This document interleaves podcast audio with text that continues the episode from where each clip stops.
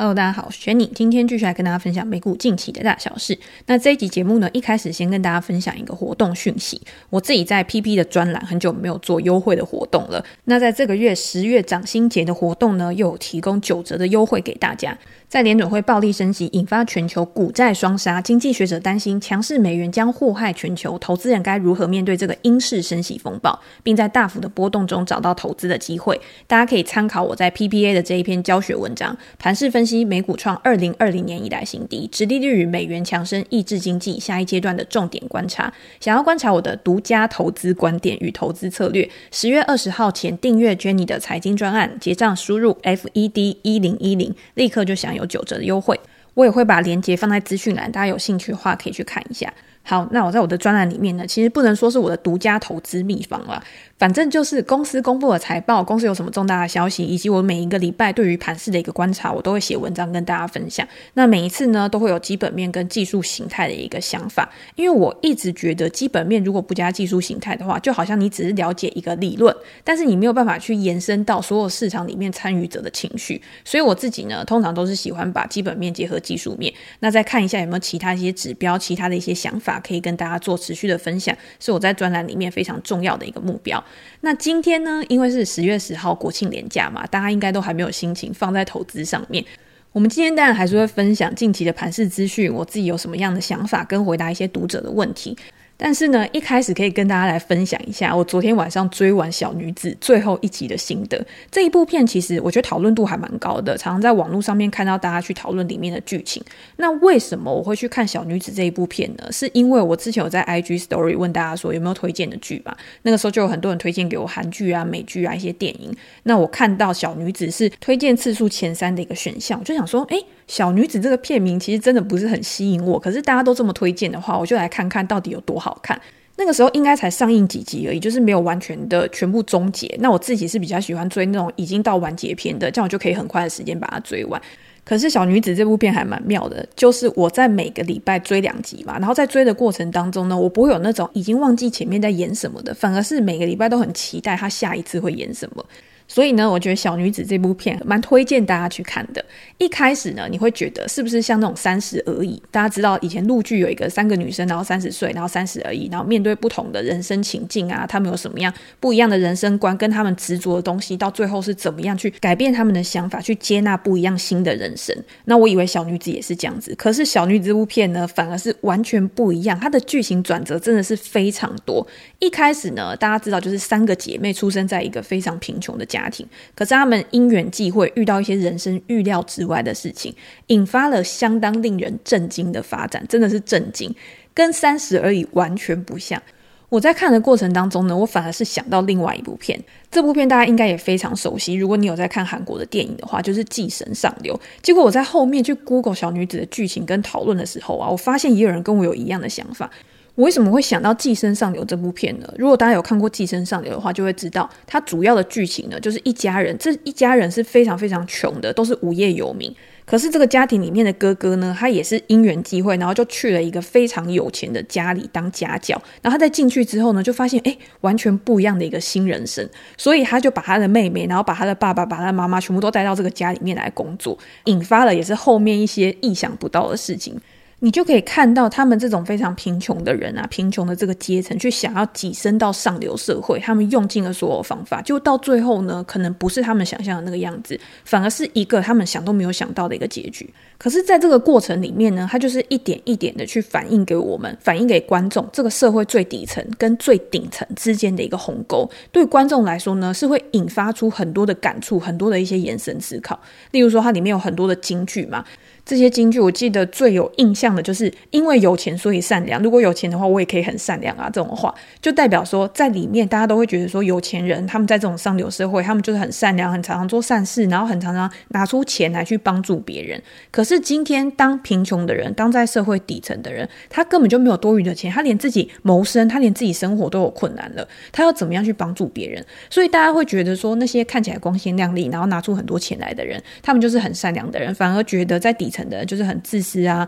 只会汲汲营营在自己生活上面的人，就会有不一样的感触，甚至是会有比较负面的观感。这个对他们来说，其实是非常不公平的。可是没有想到说，有一些人他是有选择，所以他可以选择想要做什么，想要不做什么。可是有一些人他是完全没有选择的，他只能被迫的去选择他可能不想要的东西，他只能被迫去做他可能不想要做的事情。这个也是我们在思考的时候，我们在看的时候，会提醒我们要更有同理心的一个点吧。好，那回到小女子这部片呢？因为小女子这部片里面的三姐妹，她们也是非常非常穷，住在顶楼加盖啊，然后完全没有钱去做自己的娱乐，永远都每天在为钱烦恼。她只要一醒来，然后一张开眼睛，她就是想说：哎，我的钱要从哪里来？我妹妹因为她念艺术，然后她要出国游学的话，那这笔钱要从哪边来？她会不会跟不上别人呢？然后再加上她又有一个爸爸妈妈，然后那个妈妈呢又是很会乱花钱，完全没有理财的头脑，只会向女儿要钱的这种人。所以在这种家庭里面呢，他们也是非常无奈的。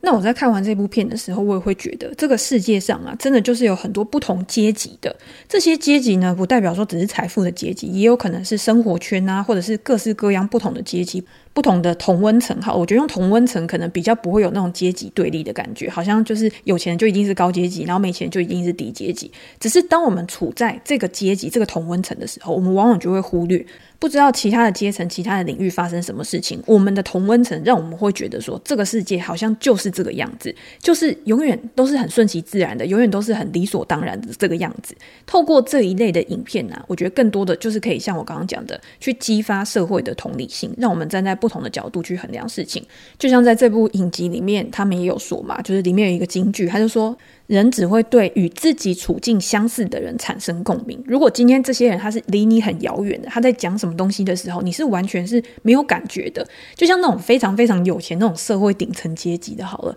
他可能今天在告诉你说他在做什么事，然后他拥有什么东西的时候，你不会有那种很深刻的感受。可是你有没有觉得，就是如果今天是你的同温层、你的同事、你的同学，他在跟你讲说他在做什么事情，他在跟你讲说他拥有什么东西的时候，你反而那种情绪的反应是会比较强烈的，因为你知。知道这些东西，如果今天是你没有的，我们是更有可能透过努力去争取得到的。当你觉得你自己是可以拥有这个东西，你拥有目标的时候，你才会有那个动力激发你去前进。可是如果那个东西、那个目标是离你非常遥远，你心里就已经觉得说啊，那对我来说这辈子是不可能的。他再怎么样去刺激你，你都不会有感觉。除非我们又往前进了，我们又往上到另外一个阶层。当你觉得那个目标、那个愿景离你越来越近的时候，你可能对那个东西又有不一样的感觉了。就像嘛，以前常常会听到说，诶，如果有三千万的话，我就不上班了，我就退休啦。现在三千万，你不会觉得说想要退休，又或者是你真的拿到三千万之后，你真的拥有三千万之后，你又有不一样的目标了。那这三千万绝对不会是一个终点，它只会是你下一个旅程的起点而已。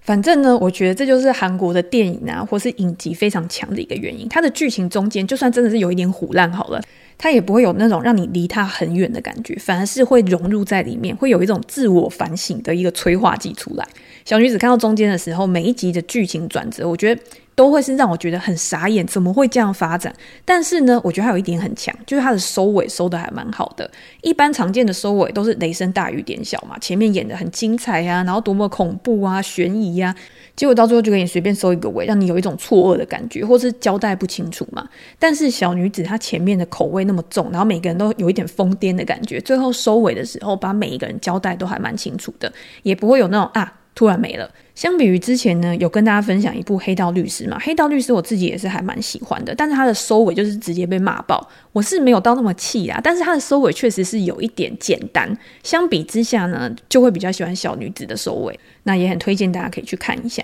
好，那因为这几天是连假嘛，平常就是很宅的我呢，也出去跟朋友有稍微聊个天啊，吃个饭什么的。结果因为最近市场非常波动的关系嘛，然后也有聊到股票的事情。我朋友就说他在科技业上班的朋友啊，今年第一个是整个景气是非常惨，大家都已经知道了，都有点怕之后会被裁员之外呢，另外一个他们很担心的就是他们自己的股票投资部位。我发现很多人啊，从去年到今年，当然他们可能享受了一个上涨的过程，他们可能赚到了蛮多钱的，但是这些账上的获利呢，并没有实际放到口袋里面。到今年呢，反而成为一个非常重的一个负担。他说那个朋友满手股票，现在的账上亏损已经超过七十个 percent 了，绝对金额已经超过千万了，所以整个心情是非常忧郁的，就是觉得自己要得忧郁症的样子。然后另外呢，也有人是卖房子，然后转现金去把股票钱去补起来。有什么南港两间房子，然后七千多万的贷款，他没有办法继续去付啊，然后就急着要把房子卖掉。我周围是还没有这样子的人，可是我最近真的有开始听到一些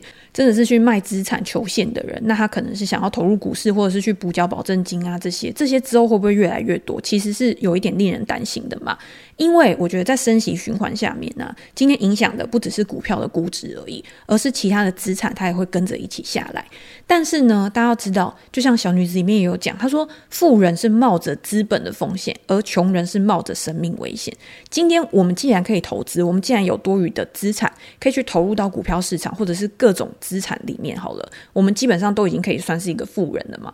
大家想想看，你就是要手上有一点钱，你才会去思考投资配置这件事情。我们今天如果手上没有钱，没有一点资本的话，我们光是要去想说，我进来的薪水扣掉房租、扣掉食物、扣掉小孩的学费啊，离离口口之后没剩多少，怎么可能还会去想投资这件事情？所以投资这件事情它是很主动的，它是有选择的。我今天可以选择去做决策，我想要做什么样的决策，我想要把我的资金投资在什么样的资产上面。可是如果当这件事情慢慢的去演变成你必须要被动。被迫的去做出决策的时候，这个时候就是投资里面最不好的一个状况。那这种情况有可能是很多原因造成。第一个就是你今天把你所有的资金都 all in 在股市上面，然后你又没有很好的去做好停利停损的一个动作。那这样子在行情下来的时候，你今天额外没有现金流进来，就有可能把你的钱全部都锁在那边。所以如果今天你的资产全部都在股票市场的话，我觉得留有固定比例的现金当做紧急预备金。紧急预备金是一个很重要的事情，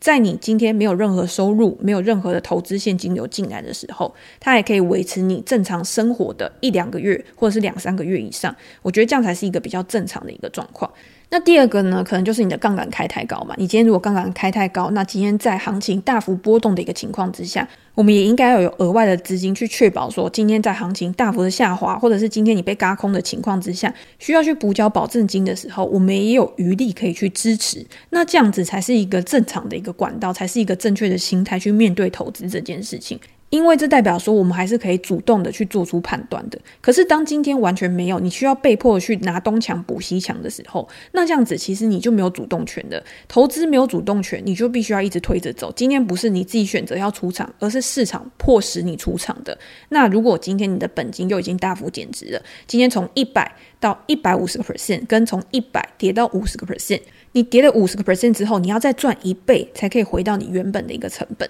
所以这个也是大家应该要去思考的一个问题。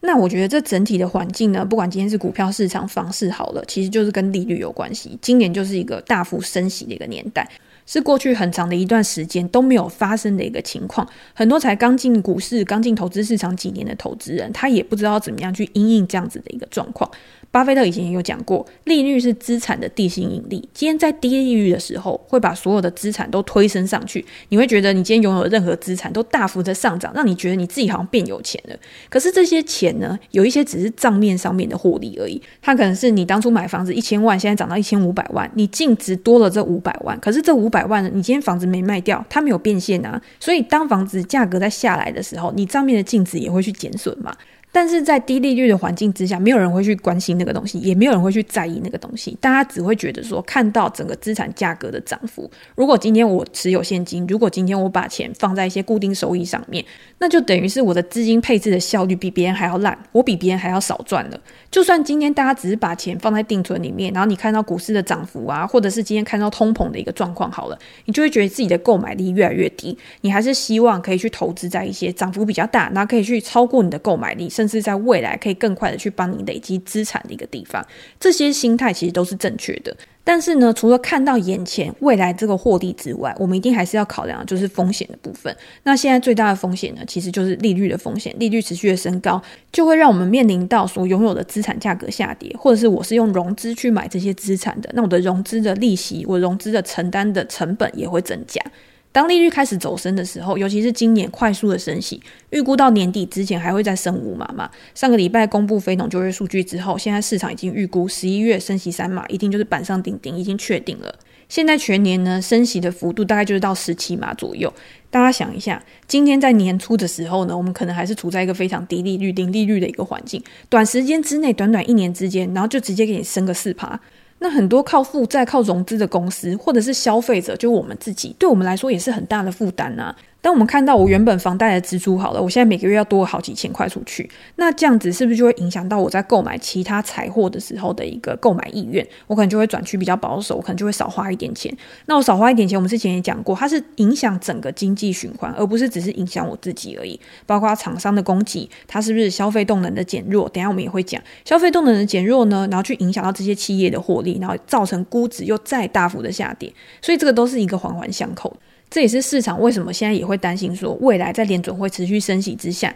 有可能就会让经济陷入更大的一个萧条，甚至现在有很多人都出来讲了，联准会已经够了，你已经达到你想要的一个目标了，你现在已经让资产的价格都下来了，那这样子在十一月升息之后，你应该就是要放缓升息的脚步，不然如果你今天真的把通膨打到通缩好了，通缩是比通膨还要更难救的，那你又要怎么样让市场回到正常的一个轨道上面？这个就是联准会他要去思考的一个问题。那我们身为一般小散户、小投资人，我们也只能看着别人的脸色做事嘛。今天整个市场它是怎么样去反应的？整个市场上面的参与者他做出什么动作？他去引导市场的一个趋势。当这个趋势真的开始成型，真的开始反转的时候，你再去做出决策也不迟。好，那我们接下来呢，就来分享一下，就是上个礼拜美股的大盘。上个礼拜美股大盘，如果大家去看整个礼拜的表现的话，你会发现，诶。三大指数好像还是上涨的啊，S&P 五百指数整个礼拜上涨一点五 percent，纳斯达克指数上涨零点三个 percent，费城半导体指数上个礼拜重挫六个 percent 哦，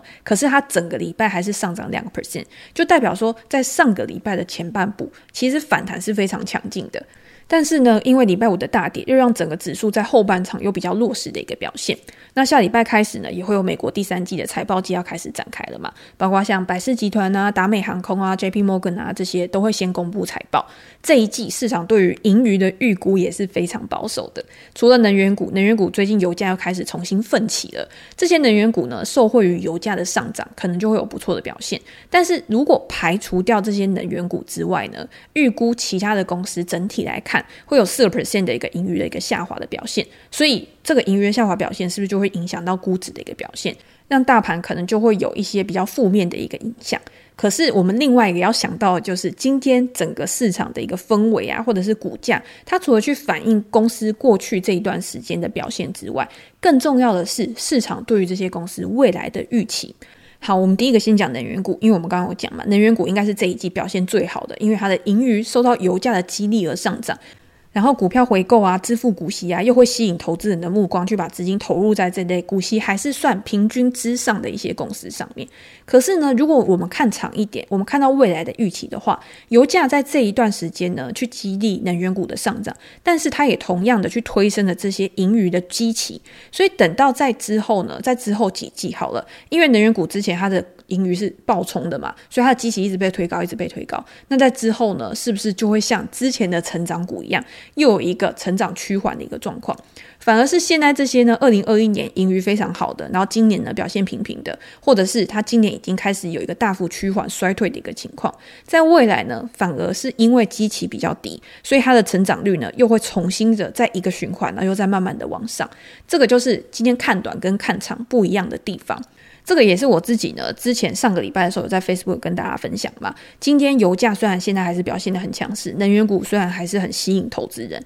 但是如果今天它要作为一个长期投资的一个标的的话，我觉得在现在来讲不一定是一个最好最好的选择。原因就是因为。第一个，油价它到底可以上到多少？我当然有看到很多的分析报告，它都会说油价要上一百啊，或什么之类，就是再重新转强嘛。但是它还会有其他很多的额外的因素。第一个就是 OPEC Plus 他们的一个。增减产的一个表现，第二个就是美国的状况，第三个就是如果经济真的陷入衰退的话，需求真的还会那么强劲吗？那需求如果没有的话，那当然供给如果就算维持不变好了，它的价格可能也没有办法一直维持在高档，所以这个是大家可以去关注的。那再来呢，我们也可以提到二零一八年，大家知道之前川普上来的时候，还有进行一次税改嘛？然后这次税改呢，其实就。利好了很多的企业啊，或有钱人这些的，也让美国在二零一八年的时候，你可以看到企业的获利都有不错的一个成长。只是到了二零一八年，大家也知道嘛，就是有贸易战啊什么影响，然后年底的时候也有一个大跌。然后再加上二零一九的时候，因为之前的基期也是被垫高了，所以二零一九年呢也会有获利趋缓的一个状况，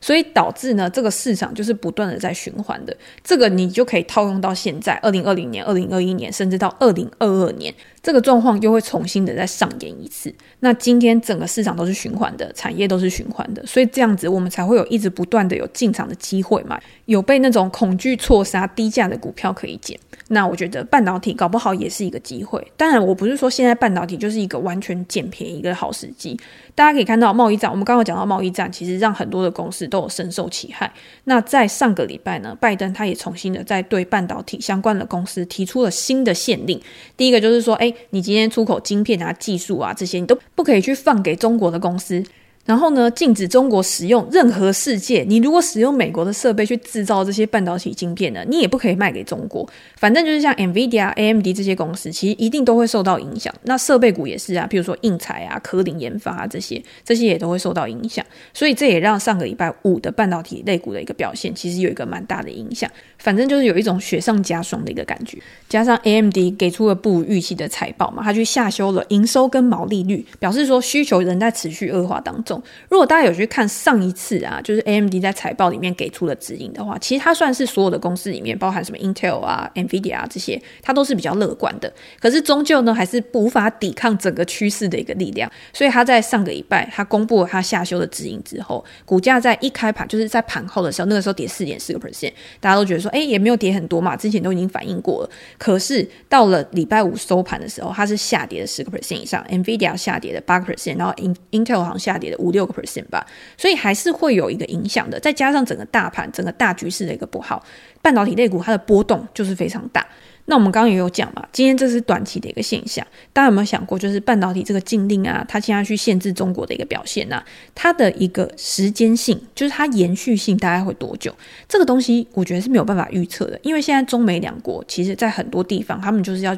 不断的去抗衡，就像以前那种冷战一样，就是你两个大国都在兴起的时候，美国现在就是握有绝对的主导权，他要去抑制中国的一个发展力量，尤其是半导体还牵涉到国安呐、或者是其他的一些领域。他今天如果持续的强盛起来，到最后美国没有办法去抵制他的时候，那个时候你再要用一些措施去抵制他，可能就已来不及了。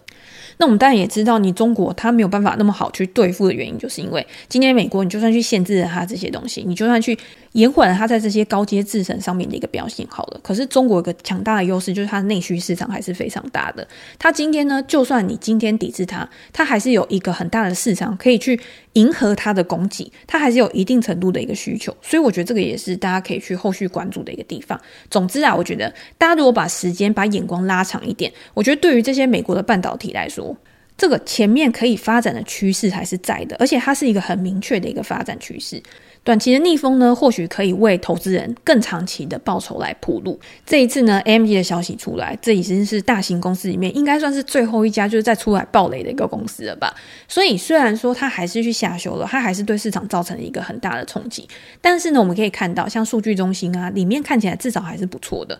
就算数据中心在未来一个短时间之内，它有可能还是会放缓好了。但是如果到二零二三、二零二四的时候，它在这样的景气循环之下，它还是可以慢慢的回到它应该要走的一条路上。所以呢，就是看大家要从什么角度去切入嘛。那以股价来说，我们刚刚有讲，费城半导体指数在上个礼拜五的时候是下跌六个 percent。如果你以股价来看的话，它又是要去挑战前低了。这边就是要看能不能守住，也就是说，看市场上面所有的投资人，他对于未来的情况的预期，到底是还会再持续恶化，还是他们觉得说，诶。这边这个有可能已经是一个最坏的情况，那有可能就在这边做一个打底，然后让筹码重新的整理一下，然后才开始慢慢的逐步复苏，这些都是有可能的。那我自己在专栏里面呢，其实我有提到，我觉得我们常常就是用估值跟股价形态去考虑公司或类股，或者是 ETF 的股价合不合理。这个也是我在一开始的时候跟大家分享的，把基本面去结合技术面嘛。但是还要考虑到一个很重要的因素，就是市场上面的不确定性，以及市场中情绪的影响。我觉得这两个啊，完全它的重要性是不亚于基本面的。为什么呢？因为股价它不会永远都只反映基本面这个东西，而且形态大家会觉得说技术分析好像是玄学啊或怎么样，其实它也是一种统计学嘛，一种大数据的呈现。今天不管是基本面或者是技术面好了，它都是在告诉我们过去曾经发生什么事情，以几率来说更大的可能性是什么。但是呢，它不能百分之百的保证未来一定会照着过去的这样模式去发展。所以在这种时候呢，我自己的习惯是保守的时候你就保守做，积极的时候你再积极做就好了。在反弹的时候，很多人都会觉得今天我就要去买那种之前跌最深的，因为跌最深的通常在反弹的时候，它反弹的幅度也会最大。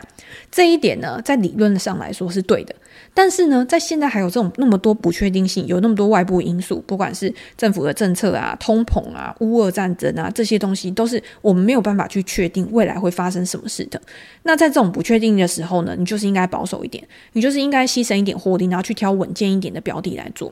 然后那种嗯不确定性比较大，然后它可能会受到外在因素影响，它比较敏感的一些公司或产业，你就等反转确认之后，你再积极的去做。这个就是我自己在平常的时候的一个操作的方法。所以我在专栏都会跟大家讲，我觉得现在 S M P 500指数是处在一个我觉得合理的一个区间。所以呢，如果今天要做的话，保守做，我就是先去做大盘。可是我也知道，也有很多人问我说，那半导体现在可不可以抄底啊？或者是半导体现在可不可以去买进啊？我觉得就整体的数据来看，或许半导体现在也是在一个合理的区间，只是因为它真的受到不确定性的影响比较大。而且如果我们去投资半导体的话，第一个就是个股嘛，第二个就是去投资费城半导体的 ETF，或者是呃跟半导体相关的 ETF。这些 ETF 呢，因为它都是集中在半导体产业，然后半导体产业是有景气循环的，再加上呢，它的持股的数量都比较少，大概就是三十几档，三十到四十档而已，所以它的波动一定也会比较大的。你会看到它在反弹的时候，真的反弹很多。就算在上个礼拜哦，礼拜五已经大跌六个 percent 而已，它整个礼拜还是上涨了两个 percent。所以你就可以看到，如果你今天你的资金全部 all in 在上面的话，你可以去承受这样子的一个大幅波动，那或许你就比较适合去投资这样子的公司或产业，但是如果你今天是一个哦，一点小涨小跌就紧张到不行，晚上睡不着觉的，那还不如就是先投一些比较大盘的、比较分散的。那你看嘛，你今天就算投资在 S&P 500上面，你一样可以去买到这些类型的公司啊，你一样可以买到 AMD、NVIDIA，这些都是权值比较重的。所以我觉得不用太担心说你没有赚到。而是你这些赚到的东西，你有没有办法一直把它握在手里面，把它放在口袋里面，然后等到真的行情回复的时候，你还拥有这些股票，还拥有这些标的的时候，才真的是你的。可是如果你在中间的过程当中，你就直接被震出场了，那这样子你就算再看好，可是你没有持有，那终究也是浮云一场而已。好，那我们最后呢，就分享一下，就是有一个桃园木村股灾，他私讯问我的问题，他说为什么两年期公债殖利率会大于十年期公债殖利率？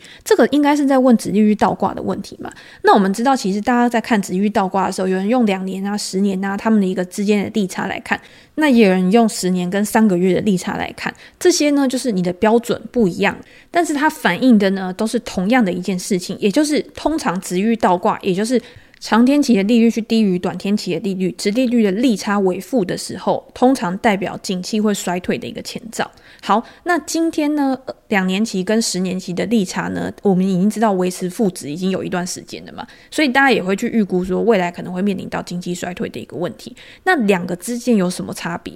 通常呢，短天期的公债它反映的，它跟联总会的利率决策的一个相关性会比较高，所以联总会它在升息循环的时候，你会发现短天期的一个利率它上升就会非常快。可是长天期呢，譬如说十年的公债殖利率好了，它是跟未来的景气跟通膨的一个相关性比较大，所以当利率上升的非常快，然后大家会觉得说高利率会带来未来的一个景气衰退，或者是带来未来的一个通膨下滑的时候，那通常十年期的公债殖利率它也会有一个趋缓或者是向下的一个状况。两年期的公债殖利率快速上升，然后十年期的公债殖利率比较趋缓，那是不是就会造成殖利率倒挂的一个情况？那另外呢，因为最近有蛮多人想要去投资债券的嘛，那如果以公债来讲好了，大家也可以看到，短天期的公债对于利率的敏感性其实是比较低的，在利率变化的时候呢，它价格波动的程度不会比长天期的公债的价格波动程度来得大。原因就是因为长天期的公债，因为它时间比较长，所以呢，一般要投资长期债券的投资人，他要承担的风险也会比较大的。